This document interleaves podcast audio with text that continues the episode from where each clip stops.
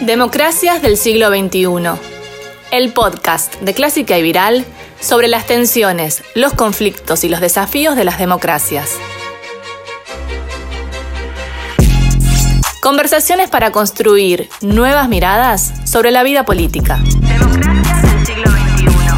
Daniel Chaschetti es profesor titular del Departamento de Ciencia Política en la Universidad de la República en Uruguay, es miembro del Sistema Nacional de Investigación y con Daniel Chaschetti hablamos sobre los sistemas de coalición, que es un sistema que eh, está dando que hablar en muchos países del mundo, que presenta sus problemáticas porque para algunos países es novedoso, como el caso Argentina, algo que se está dando también en el Gobierno Nacional de España.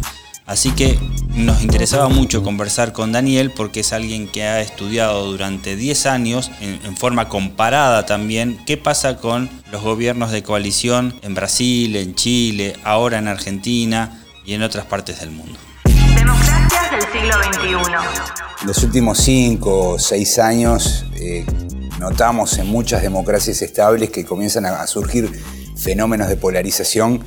Este, cuando uno se pone a leer qué, opinan los expertos de, cada caso, encontramos que hay distintas respuestas. Muchas veces tienen que ver con este, cambios en el, contexto, ¿no? en el contexto social. Por ejemplo, en Europa hay polarización porque, bueno, tienen problemas como la inmigración. Eh, los gobiernos empiezan a abrirse, permiten la inmigración, la derecha se polariza y empieza a criticar la política del gobierno. En América Latina la polarización está más unida con la lucha eh, distributiva, ¿no? con situaciones de desigualdad, pobreza, cuestiones eh, socioeconómicas duras. Pero sí, estamos como, entrando en una etapa de, mayor eh, este, intensidad en la política.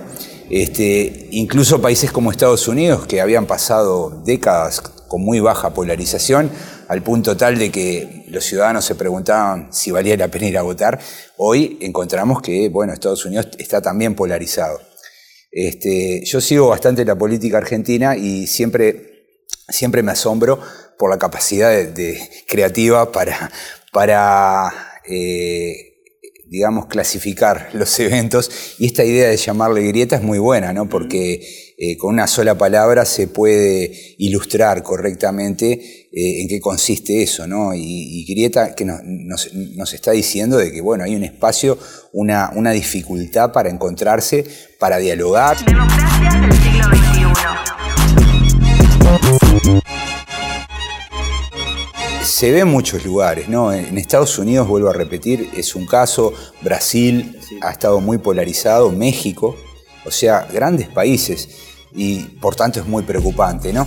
Este, yo creo que, también la dificultad respecto a, la polarización es que nosotros tenemos que entender que el óptimo no es que no haya polarización, el óptimo es tener una polarización adecuada. La democracia necesita ciertos niveles de polarización.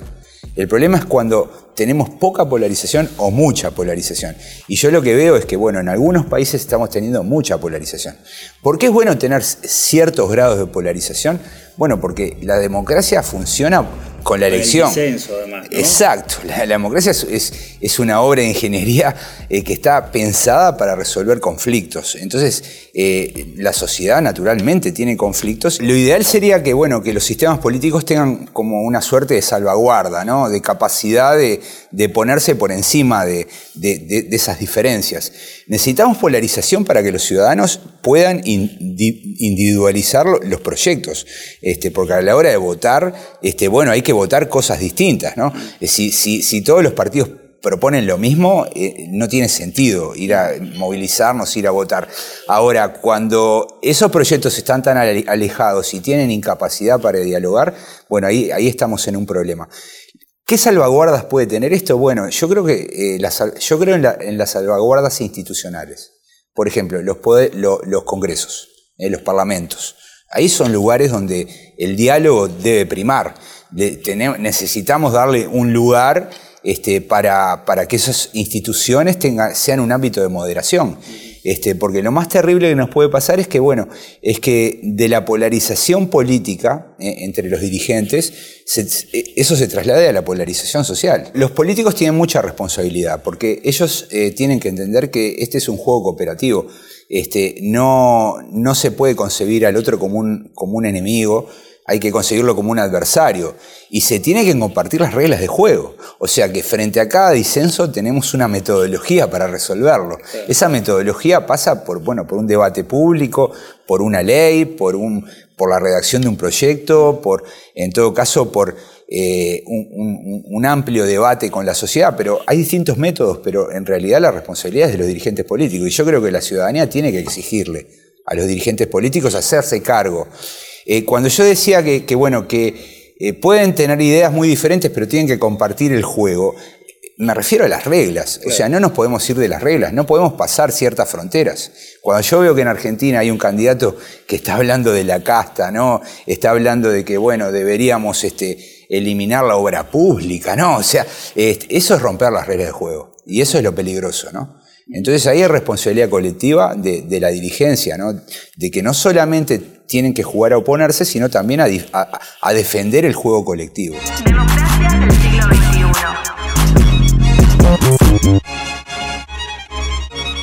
Tenemos sociedades fragmentadas y sistemas políticos que comienzan a reflejar con mucha nitidez esa fragmentación. Este, ya no quedan casi países con sistemas bipartidistas, como en alguna vez tuvimos este, en Costa Rica, en Uruguay, en Colombia, no quedan.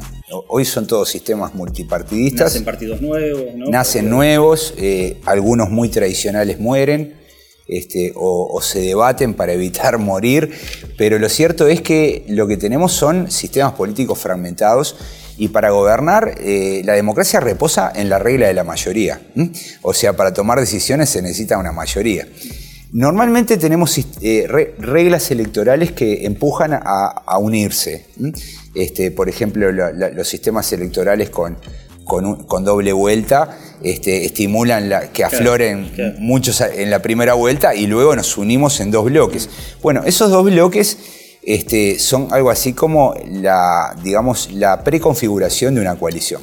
Eh, el bloque ganador cuando gana está en condiciones de instalar una coalición de gobierno. Pero la coalición de gobierno tiene como dos escenarios distintos. Uno en el gabinete y otro en, el Congreso. Para un país federal como Argentina, México, Brasil, Estados Unidos, bueno, habría un tercer ámbito que es la dimensión federal, ¿no? Pero lo cierto es que, bueno, una coalición, este, como dice eh, el, politólogo noruego Kar Strom dice, una coalición es un acuerdo entre dos partidos, dos o más partidos, este, que acuerdan compartir el gobierno, este, compartir recursos eh, para llegar a, determinados objetivos y una vez alcanzados repartir los beneficios. Entonces, es, ese, esa definición que en primer lugar nos refiere al número de socios, en segundo lugar a un acuerdo, que podríamos pensar que es un programa de gobierno, y en tercer lugar a unos recursos para llevarlos adelante, bueno, eh, eso es todo un desafío, porque es, va contra la, digamos, la tradición o, el acto intuitivo de los políticos, ¿no? Los políticos piensan en ganar, gobernar y llevar adelante sus ideas. Y si formás una coalición, vos tenés que eh, negociar y abdicar de algunas de tus ideas. ¿Cómo si yo gané no voy a poder hacer las cosas que prometí? Bueno, una coalición supone ese tipo de cosas, abdicar de, ciertas promesas. Las coaliciones exitosas en el mundo tienen programas. O sea, no en Alemania, en España, este, en Uruguay, hoy gobierna una coalición, un acuerdo mínimo. cuando yo digo programa me estoy refiriendo que pueden ser 5, 10 líneas o pueden ser 30, pero no es un, programa al viejo estilo, sino que nos vamos, vamos, a comprometer a hacer esto. ¿eh? En, política económica, en política internacional, en política social, pa, pa, pa. es una, lista de, compromisos este, que, muchas veces no son las preferencias de alguno de los socios, sino que es, una transacción. Eh, si no está ese compromiso, bueno, la coalición pierde mucho porque sería simplemente un reparto de cargos. Este, Care Strom, ya que lo, lo mencioné, que es uno de mis politólogos favoritos, tiene un trabajo fantástico que él dice, bueno, en realidad los partidos buscan tres cosas. Buscan votos, buscan cargos y buscan políticas. ¿Mm? Cuando digo buscan es que persiguen y quieren llevar adelante o quieren obtener. Cuando se forma el gobierno, los partidos están preocupados eh, por los cargos y las políticas. Ahora, si no hay política, si no hay negociación sobre políticas, sobre qué vamos a hacer una vez que estemos en el gobierno, bueno, se vacía mucho. Entonces la ciudadanía va a ver, bueno, pero estos tipos se están repartiendo el Estado este, y no están proponiendo nada, nada que entusiasme. Entonces ese es un desafío para los gobernantes en, coali- en coalición. Tienen que compartir el gobierno, distribuir eh, los puestos del gabinete, los puestos de conducción del Estado, pero al mismo tiempo tienen que tener un programa con que entus- entusiasmar a la ciudadanía. Si no, la democracia no funciona. Si no, lo- lo- los gobiernos, su popularidad cae.